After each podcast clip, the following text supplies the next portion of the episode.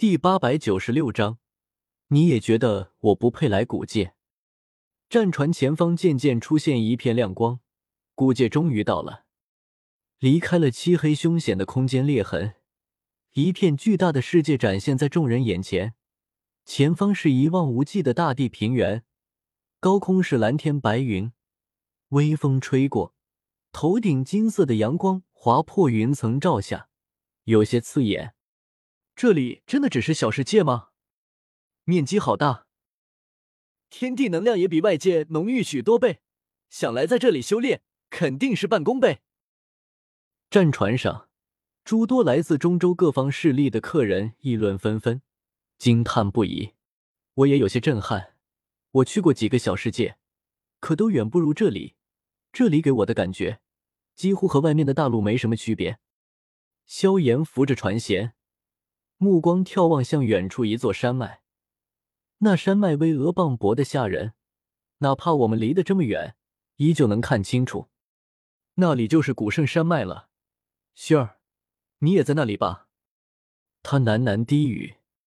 呵呵，各位，再有一会儿就到古圣山脉了，那是我族核心要地，沿途还请诸位客人不要随意下船，免得发生什么误会。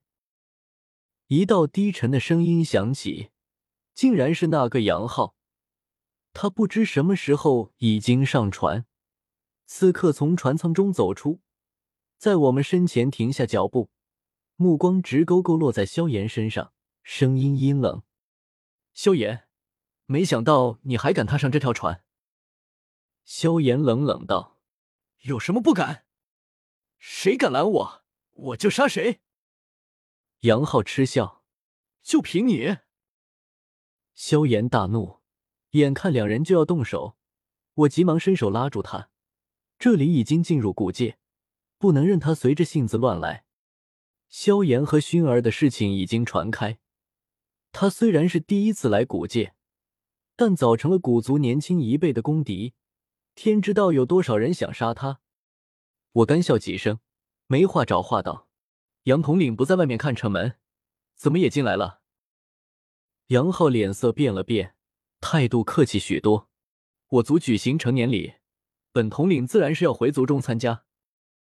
啊，杨统领竟然还没成年？我当然已经成年。我族的成年礼，并不是你们外面说的那个成年，而是测试族人体内斗帝血脉的浓郁程度，并授予相应等级的族纹。被我古怪的目光上下打量，杨浩脸色有些挂不住，急忙解释道。接着，他又忍不住看向萧炎，嘿嘿低笑起来：“你们萧族早就没落了，萧炎，你身为远古八族之人，却从来没有测试过体内的斗帝血脉吧？不如今天我族大方一次，顺道让你一起检测。”这副挑衅的模样，小医仙看的都有些厌恶。萧炎体内压根就没有斗帝血脉，杨浩这么说不是有意羞辱萧炎？萧炎气得死死握紧拳头，指节啪啪作响。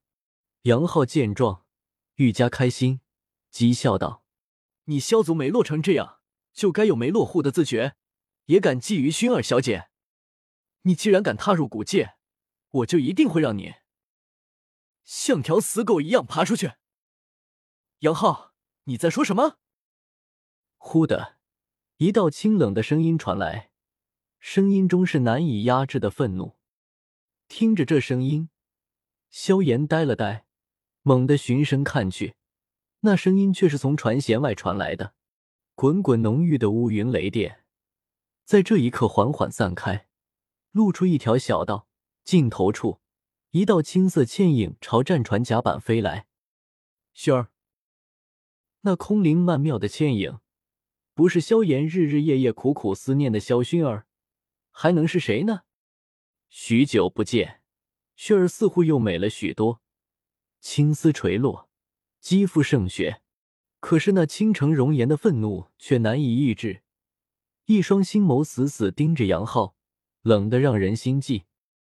杨浩浑身打了个抖擞，薰儿小姐的脾性在古族中算极好。他从来没见过薰儿这么生气过，还是对他生气。一股无法言语的嫉妒和愤怒冲上心头。杨浩喃喃道：“薰儿小姐，我，我这么做，都是因为你啊！”哼，你这样做只会让我更厌恶你。薰儿毫不留情的呵斥。一旁的萧炎终于忍不住，不顾旁人目光，猛地一把冲上去，环抱住了少女，紧紧搂抱住。薰儿错愕，旋即那冷若冰霜的脸庞化作了一个温柔的、甜甜的笑容，也伸出双手抱住萧炎，在他耳边轻唤道：“萧炎哥哥。”两人紧紧拥抱在，在那瞬间。满船的人目光都聚集在两人身上，似乎感受到了一股名叫幸福、甜蜜的味道。这狗粮撒的！我默默牵起小医仙的手，还好我不是单身狗。这场面谁是单身狗谁死得快。就比如一旁的杨浩，他脸色发白，嘴里一直在重复一句话：“下贱种，下贱种，下贱种。”呼呼。这时，又是两道人影从外面飞掠至战船甲板上。我扭头看去，居然还是两位老熟人，平日里负责守护轩儿的两位尊者，林老和南老。上次他们曾经随熏儿一起离开古界，去过星陨阁，还被我拉去和冰河谷魂殿干了一架，帮我救下焚炎谷。南老、林老已经知道熏儿和萧炎的事。也知道这次萧炎来了古界，只是此刻看着浑然五五抱在一起的这对小年轻，二老都显得有点无奈。他们怎么都没想到，薰儿竟然连这么一会儿都等不及，竟然没在古圣山脉等着，直接就飞过来半路登船了。等了会儿，见两人一直没有松手的样子，林老忍不住咳嗽了声：“小姐，周围很多人看着呢。”那些古族邀请来的客人也就算了，一群外人而已。可这艘战船上有许多黑烟军值守，这些都是古族自己人。堂堂古族族长之女，公开场合和一个男子搂搂抱抱，影响还要不要了？薰儿小脸微红，松开萧炎，有些害羞的低头理了理衣裙。萧炎哥哥，你这些天在古圣城怎么样啊？你怎么突然来古界了？其实他早就听过灵影禀报，知道萧炎在古圣城中的一切举动。我很好。见到朝思暮想的人儿，萧炎压下心中的郁闷和不快，露出灿烂的笑容。我想你了，所以来古界找你。薰儿目光深处露出几丝担忧。萧炎哥哥，你不该来古界的。萧炎脸上的笑容瞬间消失。怎么，连你也觉得我不配来古剑？